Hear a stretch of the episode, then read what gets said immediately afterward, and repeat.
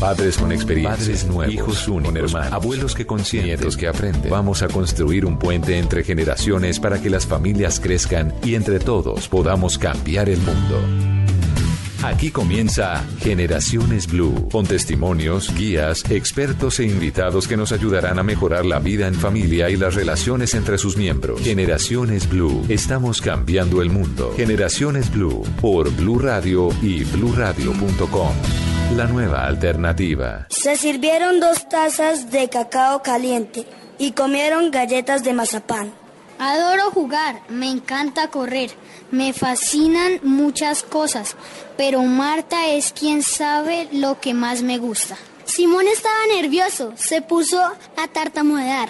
Tenía que ser cuidadoso y no contar la verdad. Al cabo de un rato, Amameli sintió ruidos extrañísimos, como si el secreto estuviera jugando. Con las cosas que había dentro de la caja, pensó, ¿se divertirá el secreto con mis juguetes? Como me gustaría jugar con él, pero si abro la caja escapará. Entonces preguntó en voz alta, ¿te diviertes? Nadie contestó. Los ruidos continuaron. El secreto jugaba, pero no quería responder. Amamelis pensó entonces, tal vez el secreto esté enojado porque le lo encerré. Bienvenidos, esto es Generaciones Blue, un programa de responsabilidad social de Blue Radio, un encuentro de generaciones, los abuelos, los niños, los padres, una escuela de padres. Así hemos querido llamar este espacio para reflexionar sobre la crianza, darles algunos datos, detallar sobre aspectos de nuestros hijos, ayudar al desarrollo de los más pequeñitos de la casa, pero ojo, también aprender a ser padres desde la mirada de los niños, eso de detenernos y saber que ellos ya están dándonos luces sobre su comportamiento, son claros también en lo que les gusta y lo que no les gusta. ¿Cómo ayudamos a que las familias se encuentren alrededor de las generaciones? La excusa perfecta para sentarse a escuchar este programa de Blue Radio. Hoy hablaremos de un tema que, debo decirlo, hace parte de, de la columna vertebral de Generaciones Blue. ¿Cómo hacemos para que los más pequeñitos en casa puedan amar la lectura. ¿Qué hace la lectura en el cerebro de los pequeñitos? Pero nuestro invitado al día de hoy hace una reflexión muy interesante. Dice, ojo, los pequeñitos empiezan y los proyectos y, todos los programas son muy buenos en las escuelas, pero parece que en un momento determinado se lacera esa motivación por la lectura y ¿saben dónde puede estar? En los grandes. Colombia debe repensarse con los grandes en la lectura. Usted se ha puesto a pensar ¿Cuántos libros ha leído este año? Mari Carmen, hola. ¿Cómo estás, Mabel? ¿Cuántos libros ha leído este año usted? He bajado un poco el ritmo de la lectura últimamente, desde que soy mamá. Eso es una excusa, debo decirle. Pero es una buena excusa. Sí, es una buena excusa. Yo comparto esa excusa, eh, pero nuestro experto ahora nos dice incluso que es un tema de disciplina, su experiencia nos lleva a mundos fascinantes. En fin, quiero comenzar este programa para, para invitarlos a, a este mundo al mundo de las palabras, de reír, de soñar, de jugar con la realidad, de incentivar la curiosidad, de compartir cosas con personas que nos rodean o que no nos rodean. En los libros están las llaves a otro mundo, a otros mundos, mediante los cuales descubrimos nuevos países, personalidades, viajamos a través del tiempo, del espacio y, es lo más importante, siempre queremos más. Eso hace la pasión por los libros. Está con nosotros y miren este título. En la investigación que estoy haciendo sobre este autor, dice así, es uno de los escritores más queridos por los niños lectores de Colombia. Desde la creación de su famosa serie Chigüiro, ha acompañado a generaciones de amantes de sus libros en su camino por las páginas. Ibar Dacor, hola. Hola Mabel, muchas gracias por la invitación. Para mí es un honor estar aquí compartiendo sobre un tema que realmente me apasiona. Oiga, Ibar, ¿cuántos textos, cuántos libros? Son muchos, eh, pero yo sostengo que a mí, a mí me habría gustado hacer el libro, uno. pero ya lo hizo. Que fuera un libro que, bueno, digamos que el chigüiro sí es una, una figura que está muy, muy dentro del corazón de, muchos niños colombianos que incluso hoy en día ya son padres. Exacto. Hay una generación chigüiro. Una generación chigüiro, sí. Incluso, incluso en, algunos eventos, en ferias y esto han venido personas de 27, 25 años con su librito así arrugado a decirme qué dicha de encontrarlo, yo quiero que me firme esto que me leían mis papás cuando eran niños. Y saben una cosa, llegó a este encanto de la lectura y específicamente de la ilustración de los libros para los niños, pues uno no puede decir que dijo desde, desde siempre voy a llegar allá, sino que fue un recorrido. ¿Cómo pasó? Fue un recorrido accidental porque eh, yo comencé, realmente yo desde niño dibujaba todo el tiempo no prestaba atención mucho a las clases por estar dibujando, era una pasión, me encantaba el dibujo. Y siendo muy joven quería ser em, pintor, pero en el camino se me enredó el teatro de títeres. Yo siempre he dicho que el teatro de títeres tiene un, paralelo con, con, los libros ilustrados, porque hay una historia, hay unos personajes, están dentro de unos escenarios y la diferencia está en que en el teatro de títeres la representación es en tres dimensiones y en el libro ilustrado es, es, una, es en segunda dimensión, no más. Las páginas del libro son las que están los textos que nos narran la historia, los personajes ilustrados que nos van contando esa historia, que nos van acompañando. voy a presentarle, Mari Carmen, sé que tiene una pregunta para Ibar. Sí. ¿Quién es eh, la persona que está con nosotros aquí a nuestros oyentes? Nació en Bogotá, tiene unos cristalinos ojos azules que uno dice, y con ese nombre Ibar Dacol, ¿de dónde viene siendo? Pues no, él es bogotano, de padre italiano, madre de padres suecos. Su gran pasión desde muy pequeñito fue dibujar. Por eso de los títeres empezó a hacer sus trazos y poco a poco ha hecho unos textos maravillosos que, como acaba de decir, ha acompañado a generaciones y generaciones. Por ejemplo, está, sí, la generación Chigüiro, pero también Torta de Cumpleaños, Garabato, El Señor Sorpresa, Azúcar, El Libro de los Muertos, Tengo Miedo, bueno, en fin, tantos y tantos eh, títulos que acompañan la infancia de nuestro, de nuestro país, de América Latina, reconocido en México, y nos va a enseñar, nos va a dar claves, nos va a contar qué mundo plasma él en sus libros para que nosotros nos enamoremos también de la lectura como adultos y ayudemos a que los niños se enamoren de la lectura. Precisamente eso me llama la atención y es que por ahí leí que usted a usted le llegaban libros de Suecia y por ahí comenzó también un amor por la lectura, pero ¿de qué manera? Llegaba el libro y su mamá venía y decía, venga, se vamos a leer. ¿Cómo era ese proceso allí? Bueno, en especial había un libro que estaba bellamente ilustrado, con unas ilustraciones que casi que no necesitaban texto, porque la historia era clarísima. Mi mamá desafortunadamente no hablaba sueco. Ella, ella nunca aprendió la lengua de su padre, pero esa historia que recuerdo que era muy graciosa porque eran unos niños que se encuentran en unos botes de pintura y empiezan a dibujar cosas, entonces dibujan una selva y de pronto en esa selva aparece un tigre que comienza a perseguirlos y al final ellos deciden con las brochas hacer una jaula y dejan el tigre encerrado. Pero eh, tengo ese cuento fijo en mi, en mi cabeza porque era uno de los que leíamos con mi mamá. Y de los que usted empezó a escribir, ¿cómo nace Chigüiro? Chigüiro nace, hay que decirlos, eh, decirles a nuestros oyentes que es una saga de seis historias sin palabras. Sin palabras, sí. Realmente Chigüiro es un encargo que hizo Editorial Norma entre el año 85-86 más o menos. Editorial Norma estaba preocupada por darle un fuerte impulso a la literatura infantil y en especial quería crear una literatura infantil de calidad para los niños colombianos, hecha por colombianos y ojalá con personajes colombianos. La idea era hacer seis historias contadas con palabras, con un personaje, ojalá animalito, y para ese entonces, que estamos hablando de casi 30 años, si no son exactamente 30, eh, el chigüiro estaba en vías de extinción. Y el material que yo tenía para inspirarme era muy poco, es decir, en esa época existía el Inderena y había algunas fotos, entonces yo fui y vi, pero me enamoré del animalito.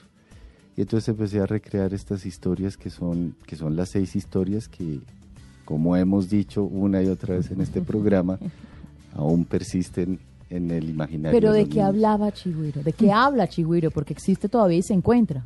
Chigüiro habla de las cosas más sencillas y elementales que componen la vida de un niño, como es eh, el cuidado de sí mismo, eh, la solidaridad por los otros, la posibilidad de recrear eh, el mundo con el juego a través de elementos muy sencillos, un palo, una piedra, que son cosas con las que nuestros niños sí si no tienen recursos, tienen el recurso de la imaginación y, recrean un mundo con eso.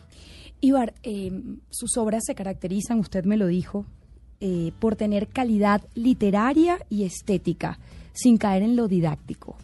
¿Cómo es eso? ¿Por qué no didáctico? Porque ante todo estamos hablando de literatura, no estamos hablando de textos para enseñar. Estamos hablando de literatura. Mm. la función de la literatura es crear placer, disfrutar, pero también es, eh, eh, con la literatura aprendemos a pensar. Y una de las cosas que hace la literatura en el niño es que aprende a pensar y aprende a descubrir que para él es una maravilla porque eso le da elementos para formarse autónomamente como un ser humano, para, para entender cómo va a ser su manera de participar dentro de, un mundo rodeado de adultos. ¿Cómo piensan los niños? ¿Qué están pensando en este momento? ¿Cómo los introducimos? ¿Cómo los metemos al mundo de, de, las palabras? Tengo en mis manos el señor Tomillo, José Tomillo. Sí. El señor José Tomillo es muy flaco y amarillo. Está rojo. ¿Qué pasó? Ve que un piojo lo picó. ¡Ay, Dios mío, yo me muero! Se ve azul igual que el cielo. Ahora está color violeta, de los pies a la cabeza. No tiene aire, está asfixiado. ¡Uy! Me pongo anaranjado. ¡Un doctor, esto es urgente! ¡Ay, qué horror! Me vuelvo verde.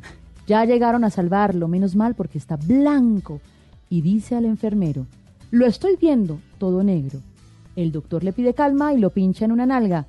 Recupera su color, da las gracias, dice adiós Caminando va tranquilo el señor José Tomillo, alto flaco y amarillo, así de simple. Y espectacular. las ilustraciones que tiene nuestro invitado el día de hoy. Al regresar les tenemos planes, alternativas, claves. ¿Cómo hacemos para que nuestros hijos aprendan a leer, pero no aprender a leer como una característica de la escolaridad, sino que aprendan a disfrutar el mundo de la lectura? ¿Usted recuerda cómo aprendió a leer desde la literatura?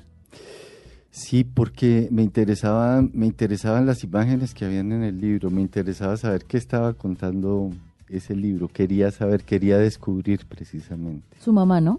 Se lo llevó por primera vez. Mi mamá, mi mm. mamá nos leía mucho, mi mamá nos leía en tardes de lluvia, a, mis dos hermanos y a mí, y nos acostábamos, hacíamos una cama y, y ella nos leía. Qué delicia. Qué delicia. Y ahora que decimos nosotros y que hay el televisor y la radio y el Xbox y el celular y la tablet. ¿Qué hacemos? Tranquilos. Les damos, les damos algunas respuestas. Pausa. Generaciones Blue. Estamos cambiando el mundo.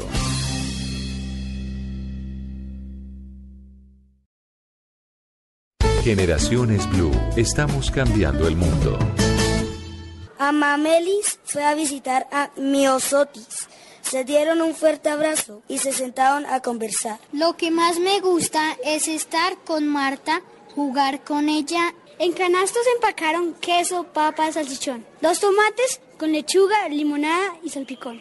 Un día Miosotis le pidió a Amamelis que le guardara un secreto. Y como un secreto de un amigo debe quedar muy bien guardado, Amamelis lo llevó a su casa, lo metió dentro de su caja de juguetes. Y las voces de nuestros pequeñitos en el mundo de la lectura, de la imaginación, qué delicia escucharlos. Ustedes, por ejemplo, leen en voz alta, lo hacen, así sea el periódico, pues lo pueden hacer. Eso ayuda, motiva a los más pequeños en casa a que puedan leer. El ejemplo es clave, papás, abuelos, cuidadores, para que los niños amen la lectura. Está con nosotros Claudia Rodríguez. Claudia Rodríguez de Funda Lectura y ella nos va a ayudar a explorar este tema. Claudia, bienvenida a Generaciones Blue. Buenas tardes, ¿cómo están? Muy bien, Claudia, muy expectantes por el trabajo que ustedes realizan en el tema de primera infancia, de lectura, las preguntas de, las, de los papás son tan diversas y empiezan por, oiga, ¿desde qué edad debo yo eh, darle un libro a mi hijo, en, meterlo en el mundo de la lectura? A ver, eh, pensemos primero en el mundo de la lectura y entonces vamos a encontrar que la lectura comienza con eh, las conversaciones, los arrullos, las canciones, los juegos de palabras que podemos tener los papás y las mamás con los niños desde la gestación.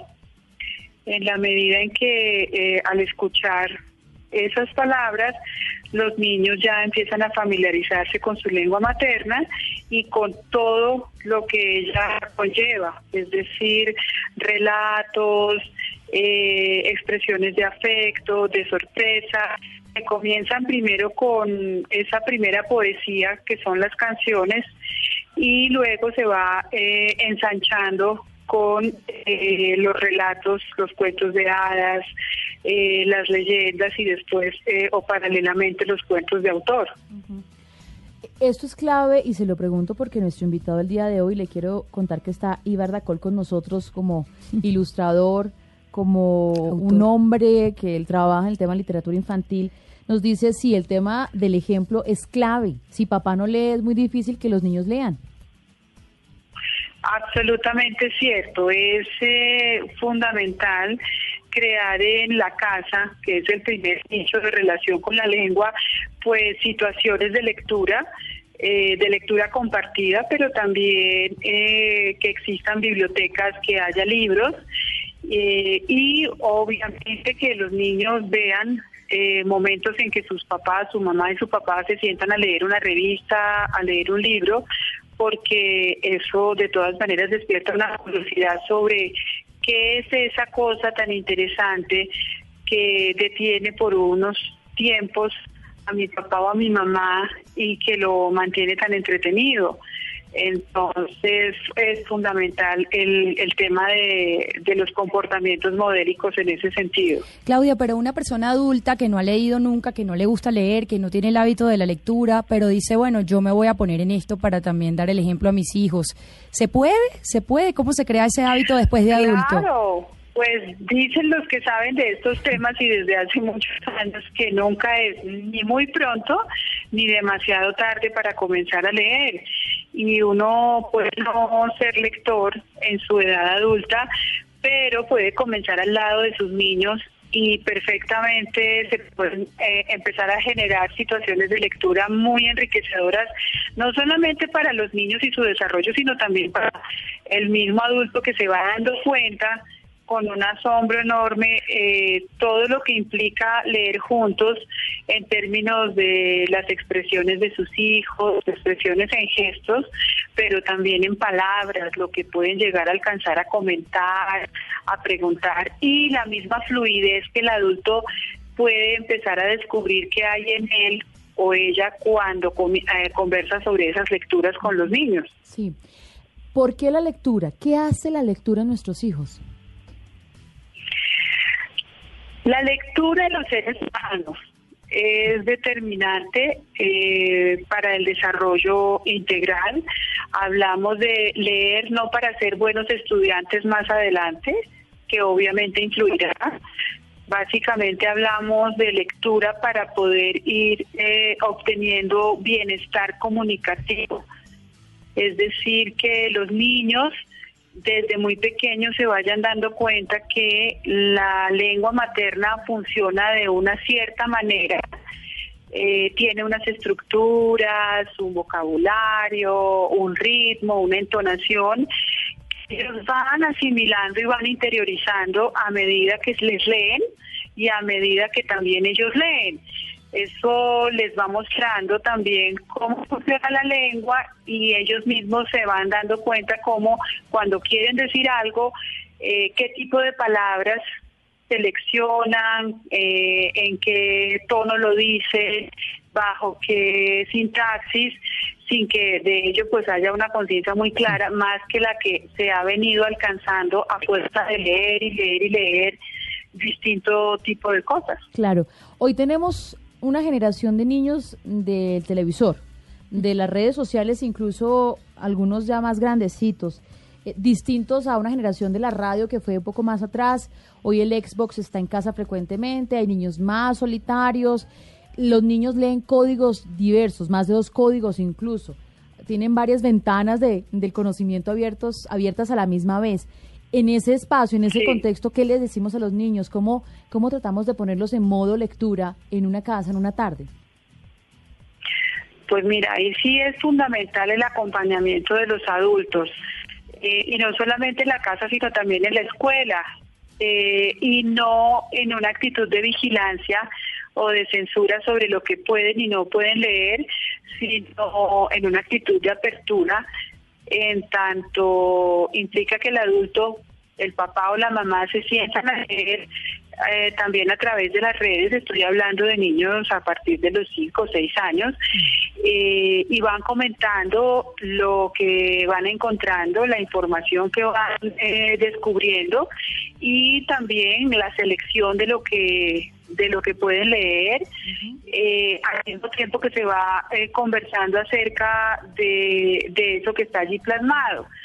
Eh, vuelvo y repito, no se trata de vigilar y controlar, sino más bien de acompañar, conversar, partiendo de que la conversación también permite ir desarrollando como una mirada crítica sobre lo que se lee y sobre lo que se elige para leer.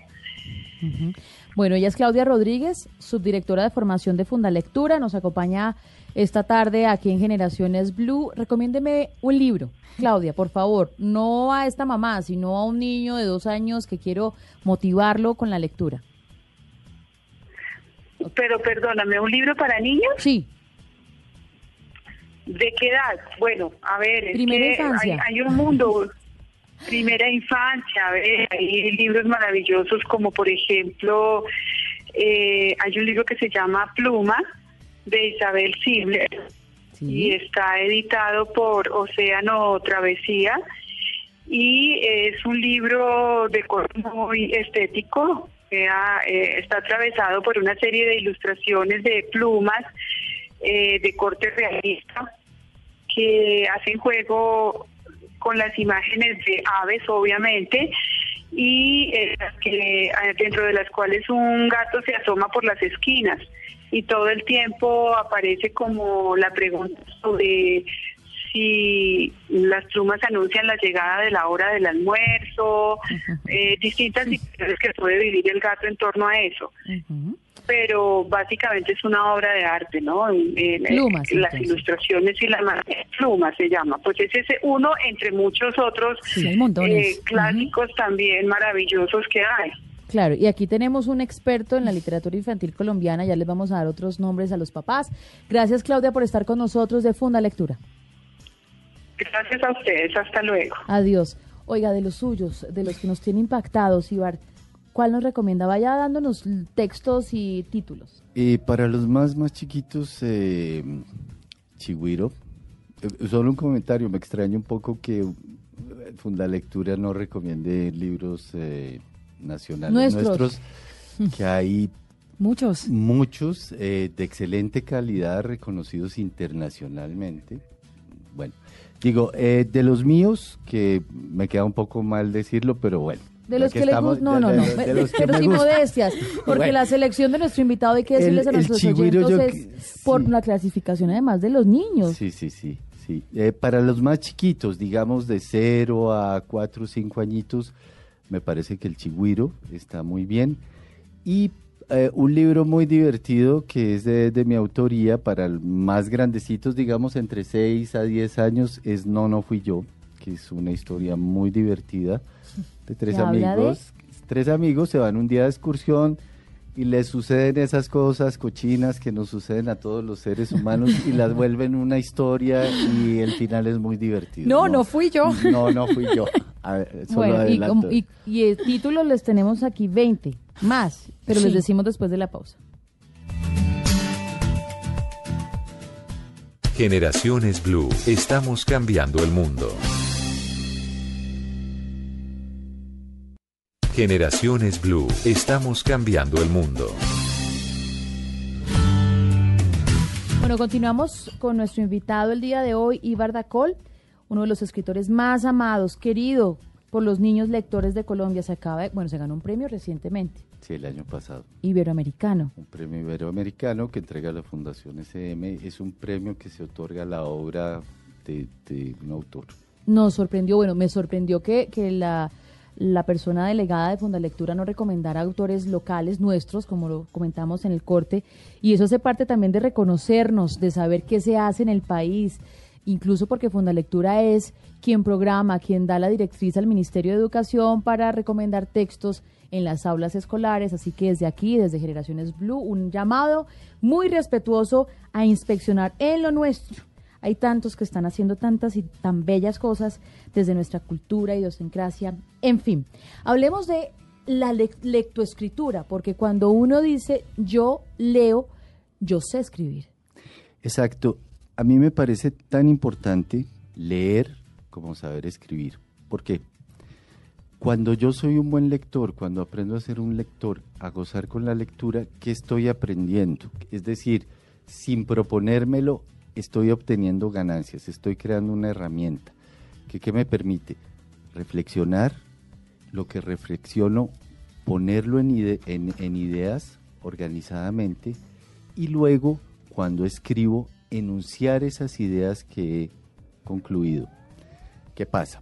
¿Por qué considero yo que es tan importante leer como escribir? Por un simple ejercicio. Yo no estoy diciendo que es que todos tengamos que volvernos escritores de literatura, no, ni mucho menos, sino que escribir, como leer, son herramientas prácticas. Pongamos un caso para ser muy, muy claros. Si yo tengo algún problema con una entidad X, digamos, me han, eh, me han robado un dinero y tengo que poner un denuncio en una entidad bancaria y me piden que redacte una carta en un tiempo breve, si yo tengo esa habilidad, si yo he leído, si yo he escrito, yo puedo hacer rápidamente ese ejercicio. ¿Para qué más me sirve la herramienta de escribir? Para poner una denuncia, para argumentar, para que mis argumentos se consideren inteligentes, estén claramente expuestos, sean entendidos, logre modificar el pensamiento de otro. Por eso es tan importante leer, pero también es importantísimo escribir. Sí, Ibar, usted tiene una tesis que me llamó la atención y la he planteado en este programa, y es, sí, muy bueno y muy interesante meterlos a los niños en el tema de la lectura, empaparlos, regalarles 20 libros, pero si papá y mamá no leen. Si papá y mamá no leen, que me parece que es algo que hemos ido dejando de lado, no estoy desconociendo toda la labor que se ha hecho, ojo, y eso sí quiero que quede muy claro parte de la labor que, hemos hecho tantas personas, porque finalmente lo bonito de la literatura infantil es que siempre se trabaja en conjunto y que debemos estar todos unidos en pro de lo que más nos interesa, que son esos lectores niños. Pero se ha dejado mucho de lado eh, los adultos. ¿Qué, ¿Qué hacemos para que los adultos lean, se interesen por leer? Una de esas cosas puede ser decirle a alguien, si usted está pasando por momentos difíciles y quisiera expresarlo, seguramente si le da elementos a través de la lectura y si le da elementos para que empiece a expresar sus ideas a través de la escritura, eso va a ser muy útil para él, va a ser una herramienta, quizás me atrevo a decir, sin pudor, que le puede llegar a salvar la vida o, o sí a modificársela sustancialmente. Claro uno va a las librerías y, tienen o secciones de, libros infantiles, o hay librerías infantiles, están repletas de libros, hay muchos colores, pero usted ha expresado que está preocupado un poquito por la literatura infantil actual. ¿Por qué?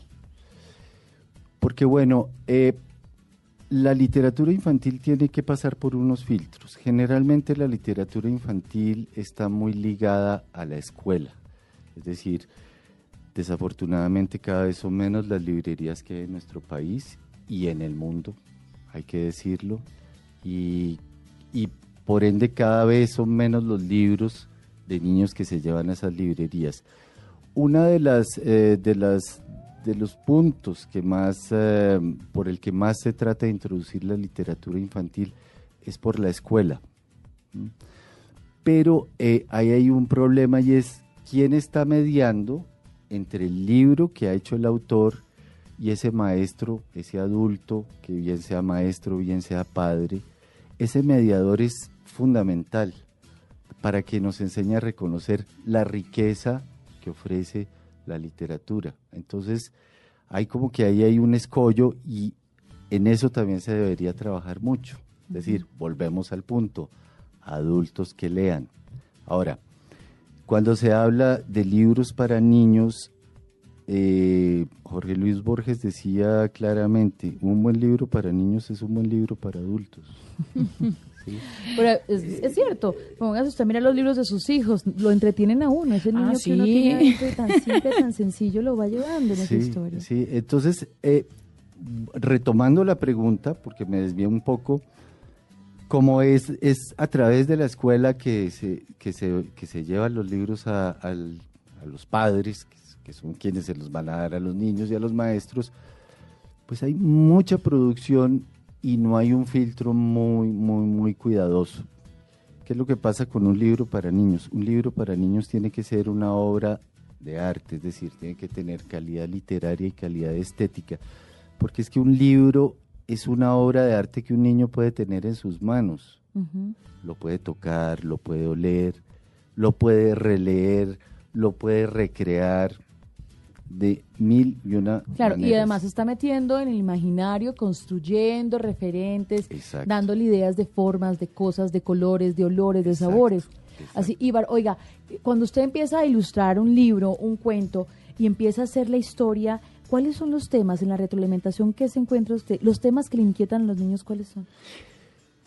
Eh, yo no creo en eso de, porque esa es una frase muy trillada que dicen que que los que escribimos para niños es que tenemos un niño interior muy fuerte. No, yo no creo en eso, yo creo que yo soy un adulto con toda la problemática que puede tener un adulto, sino que siento que eh, tanto la vida me otorgó como yo lo trabajé mucho, la posibilidad de manejar un lenguaje que es tanto el visual como el, escrito, la literatura, para que todo lo que me afecta emocionalmente a mí como adulto, bien sea de manera positiva o negativa, pueda traducirlo en ese lenguaje y contárselo a un niño. Eh, yo insisto mucho en decir que los niños para mí son personas. No, no, me parece un poco que los adultos caemos siempre en decir que los niños como que están allá y los vemos de una manera Distante. Distante, los vemos como un grupo que algún día va a ser otra cosa, pero no los vemos como las personas que son personas pequeñas a las que hay que hablarles con, esa, con ese respeto. Entonces, mm. por eso es que yo trabajo desde mi parte emocional, pero la traduzco en el lenguaje que, manejo, que es, que es el visual y el, y el literario para niños. Maricame. Sí, eh, se puede decir que algún libro, o, más bien, cuando un libro no es de calidad, que tiene un libro que, que, diga, este libro infantil no funciona. digamos, un libro, un libro que tenga claramente la intención de enseñar algo puede resultar muy aburrido. ¿Cómo es eso?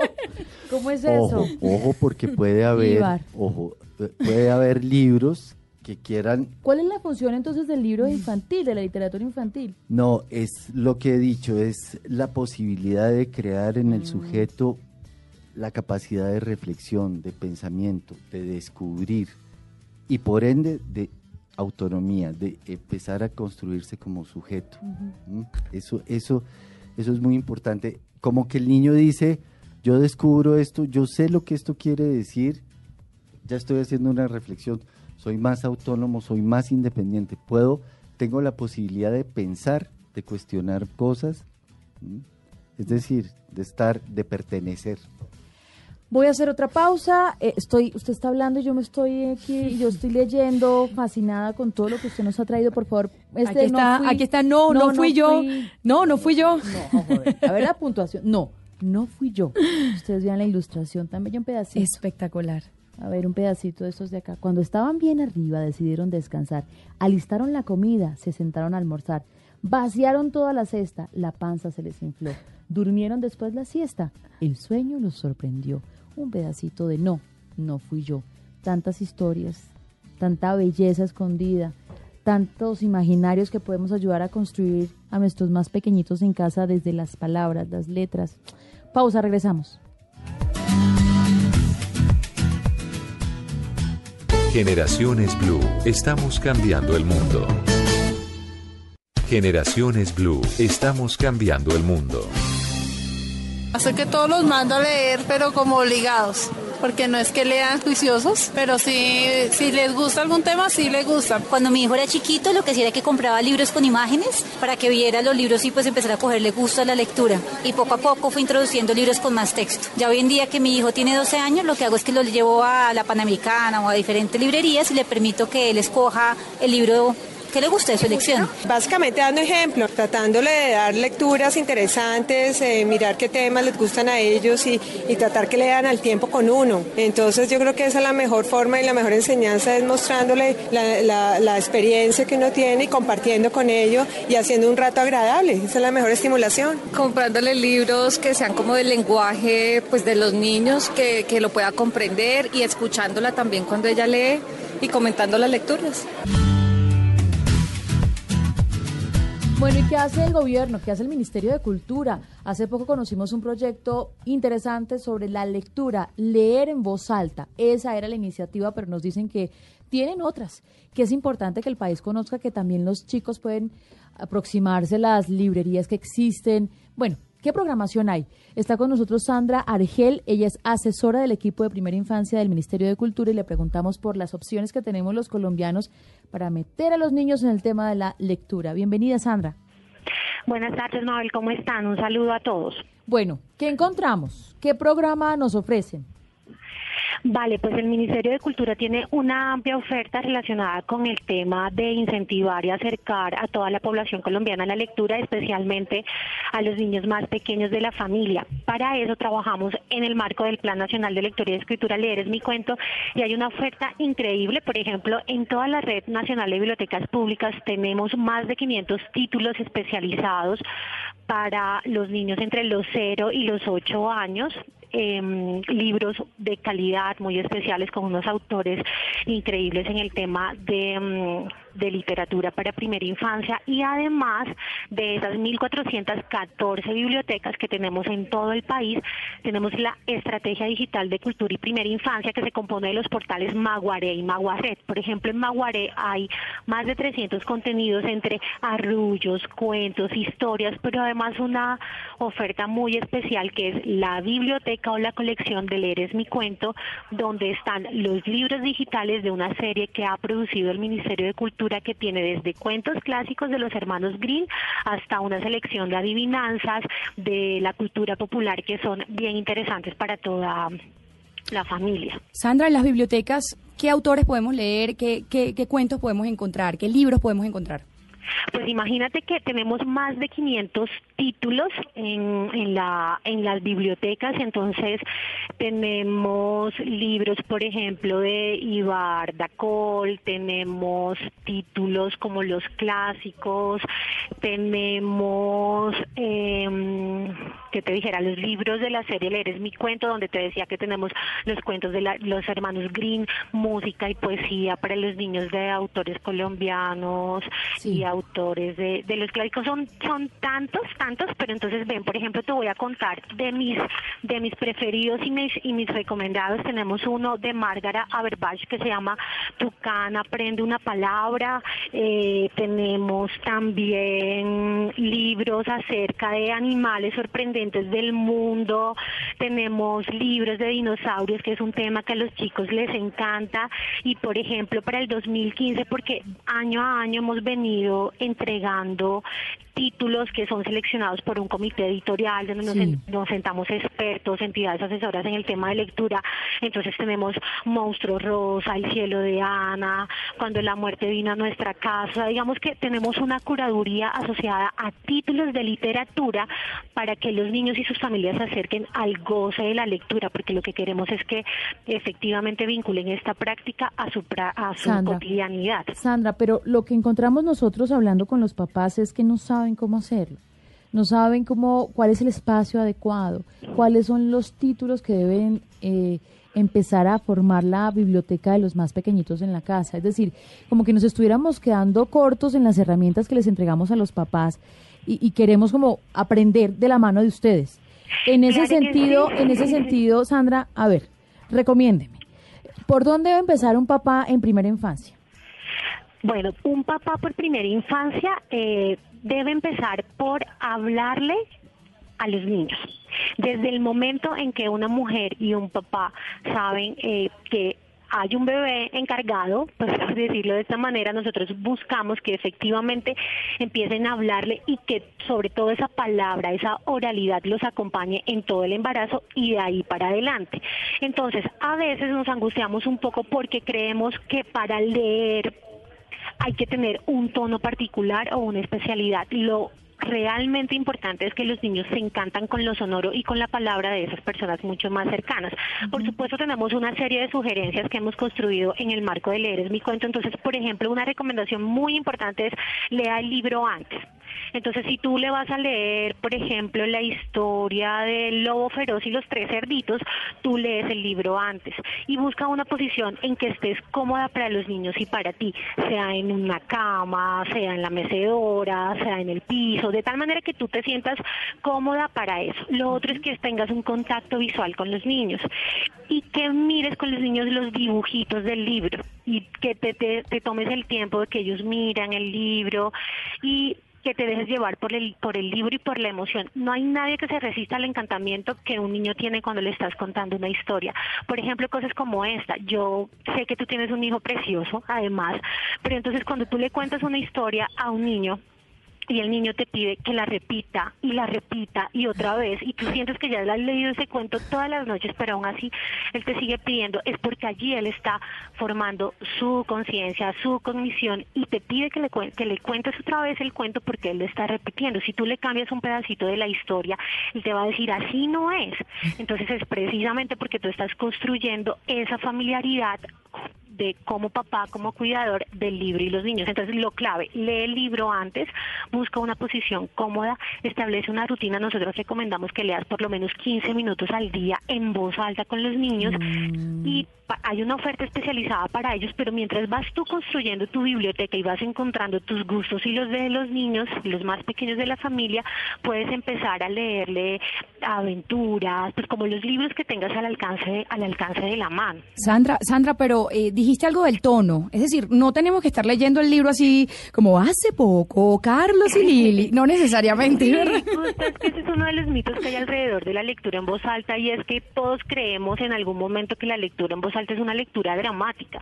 Y realmente para leer lo único que hay que hacer es leer simplemente como te salga, como te, como te, como te resulte, porque lo importante es que a través de esta lectura y de esta actividad hay una conexión afectiva y el niño lo que le importa es que tú o esa persona que está allí presente para él, que es importante desde lo afectivo y desde su acercamiento al mundo, le está contando una historia, está dándole un espacio y están haciendo juntos algo. Entonces esa lectura en tono dramático es muy importante para los actores y para los ejercicios escénicos, pero de resto lo que hay que hacer es leer en tu tono, en tu velocidad, como te sientas cómodo. Eso es súper clave, que tú busques sentirte cómoda en la lectura del libro. Claro, Sandra, gracias por estar con nosotros a esta hora y darnos estas recomendaciones. Me recuerda Maguare como ingreso en Ministerio de Cultura o simplemente en el buscador Maguare, ¿cómo hago?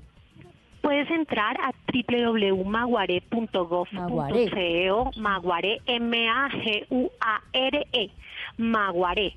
Y ahí encuentras también como todo ese portal que además de los libros te trae cuentos, historias, canciones para que los niños se acerquen a contenidos con arraigo cultural. Y hay una cosa muy importante, Mabel, que no quisiera dejar de decir y es que el Ministerio de Cultura, precisamente como está en esta apuesta de aumentar que los de aumentar el promedio de lectura en los colombianos, ha adelantado una investigación precisamente con la metodología del, del retorno de la inversión social y con esta investigación que se hizo entre el 2012 y el 2014 hemos encontrado, por ejemplo, que por cada peso que invierte el gobierno nacional en, en temas de producción de libros y de acercamiento a la lectura, se producen 4.8 pesos de beneficios monetarios para la sociedad colombiana lo que quiere decir que es rentable porque el Estado se está ahorrando allí, por un lado, un, tema asociado al desarrollo de los niños a medida que van creciendo, pero además hay dos cosas muy importantes que yo sé que a todas las familias le van a interesar y es que se, nos dimos cuenta con esta investigación que las familias que tienen acceso a los programas de lectura en este caso específicamente el de leer es mi cuento, tienen una reducción del uso de violencia en la crianza de los niños, porque la lectura te permite empezar a resolver situaciones de otra manera. Entonces vimos que las familias que estaban asociadas a la lectura reducían los castigos violentos con los niños, pero además una cosa maravillosa y que nos devuelva ese poder que tienen los niños cada rato se nos olvida un poco es que leerle a los niños transforma los hábitos lectores de sus papás y además de leer mm. los tres cerditos y el lobo feroz empiezan a leer noticias, empiezan a leer libros, ya temas que les interesan a ellos, entonces es muy importante porque los niños empiezan a ser ahí un motor de transformación de nuestras prácticas culturales. Sandra, gracias. Bueno, Mabel, a ti. Le volvemos a consultar, le vamos a llamar y le vamos a preguntar que nos dé recomendaciones, planes para los papás. Estamos muy inquietos con este tema y otros tantos que ustedes están manejando allá. Bueno. Cuídese mucho. Nos vamos, nos vamos.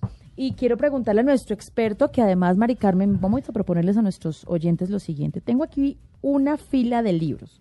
Ustedes nos van a escribir a las redes sociales y les vamos a mandar libros. Así es. Nos van a escribir y vamos a mandar libros para sus... Tengo 10 para que les toque a dos al menos a nuestros oyentes. 10 libros. 10, 10 cupos, digamos así, de nuestro invitado de Ibar Dacol, del gran ilustrador colombiano que nos ha acompañado en este, en este programa. Eh, y para despedirlo le quiero hacer tres preguntas. ¿Cómo empiezo? ¿Cómo empiezo? Eso es una muy buena pregunta. Pero, eh, por ejemplo, se nos olvida que nosotros leemos todo el tiempo. Cuando estamos cantando un vallenato que nos gusta, estamos leyendo, realmente estamos leyendo una historia de amor. Toda nuestra tradición del Pacífico colombiano, que es hermosísima. Ahí también hay muchas historias eh, en los llanos. Es decir, tenemos una riqueza maravillosa en el folclore que aunque sea cantado es literatura y es hermosa literatura. Esa me parece podría ser una sugerencia para empezar desde luego, nunca olvidar, nunca olvidar los cuentos clásicos, porque los cuentos clásicos están cargados de toda una simbología y de un lenguaje universal. Todas las situaciones que allí suceden son situaciones que nos pueden pasar a nosotros. Es, eso sería como mi recomendación. ¿Por dónde empiezo? Si soy adulto, es decir, una letra de una canción que me guste y que yo me sepa y que cante, puedo empezar a leerla y quizás al leerla en voz alta si en la música descubra algo. Ay, mire, muy interesante. Algo maravilloso. La canción que me gusta, puedo transcribirla y empezar a contar a mi hijo así de sencillo. y empezamos los dos a leer. Imaginarme de dónde vino esa historia que hizo esa ah. canción tan hermosa. Mire, tan sencillo. Me tengo que ir. ¿Dónde encuentro sus libros? ¿En todo lado? en las subsistentes librerías que aún quedan en nuestro país, pero principalmente bueno, hay una librería importante que también es, es la, que, la que edita mis libros, que es Babel Libros, que queda en La Soledad. En Bogotá. En Bogotá, en la carrera 21 con calle 39A. Eh, bueno. Hermosa librería que vale la pena que la conozcan. Que es especializada para niños. Sí, así no vayan a comprar libros, vayan y véanla porque los van a atender eh, como si estuvieran en su casa, van a poder leer ahí en la librería. Es un espacio agradable, cómodo, amable. Y saben qué, papás de otras ciudades y lugares de donde nos estén escuchando, cuéntenos, los retrinamos y le contamos a otros papás y a otras personas si en sus ciudades existen estos espacios. Qué delicia, construyamos juntos las generaciones de este país, generaciones blue. Ibar, gracias. No, Siga ganando premios para este país. Siga contándole a los niños ese, ese mundo suyo y eso bonito que nos ilustra con su trabajo. Muchas gracias a ustedes y de verdad esto, si yo he insistido en quedarme haciendo libros a pesar de tantas cosas, es porque de verdad amo los niños de este país y los niños de este país han sabido agradecérmelo de la manera más maravillosa que es leyendo, apreciando. Empiecen por los chigüiros, por generación chigüiro, se van a enloquecer, búsquenlo. Tengo cinco herramientas claves, cinco recomendaciones antes de despedir nuestro programa. Sean un ejemplo, no podemos convencer a nadie de algo si primero no ofrecemos el ejemplo. Papás, lean revistas, eh, textos que encuentren por allí, que los vean leyendo. Recuerden que ellos son hechuras nuestras. Segundo, exposición temprana. En esencia, los niños necesitan ser estimulados desde pequeñitos, escuchar nuestra voz, nuestra entonación, la trama de la historia. Son pequeños escalones hasta que su cerebro esté lo bastante maduro como para asentar el proceso lecto-escritor. Tercero, establezcan horario. Así es más fácil. Los niños necesitan pautas y reglas, saber cuándo deben hacer determinadas cosas. Pero ¿saben qué? ofrézcanles también libertad de lectura, no les impongan títulos, atiendan cuáles son los gustos y ofrézcanles sugerencias. Y finalmente, es importante atender sus preguntas y todas sus palabras. Ten en cuenta algo, papá, mamá, cuidador, lector en voz alta de nuestros hijos. Si no responden sus preguntas, sus ideas o comentarios, ahora que son pequeños, llegará un día en que dejen de buscar tu atención o de consultar contigo y buscan respuestas en otros lugares. Nos mm. vamos, Mari Carmen. Mejor dicho, imposible.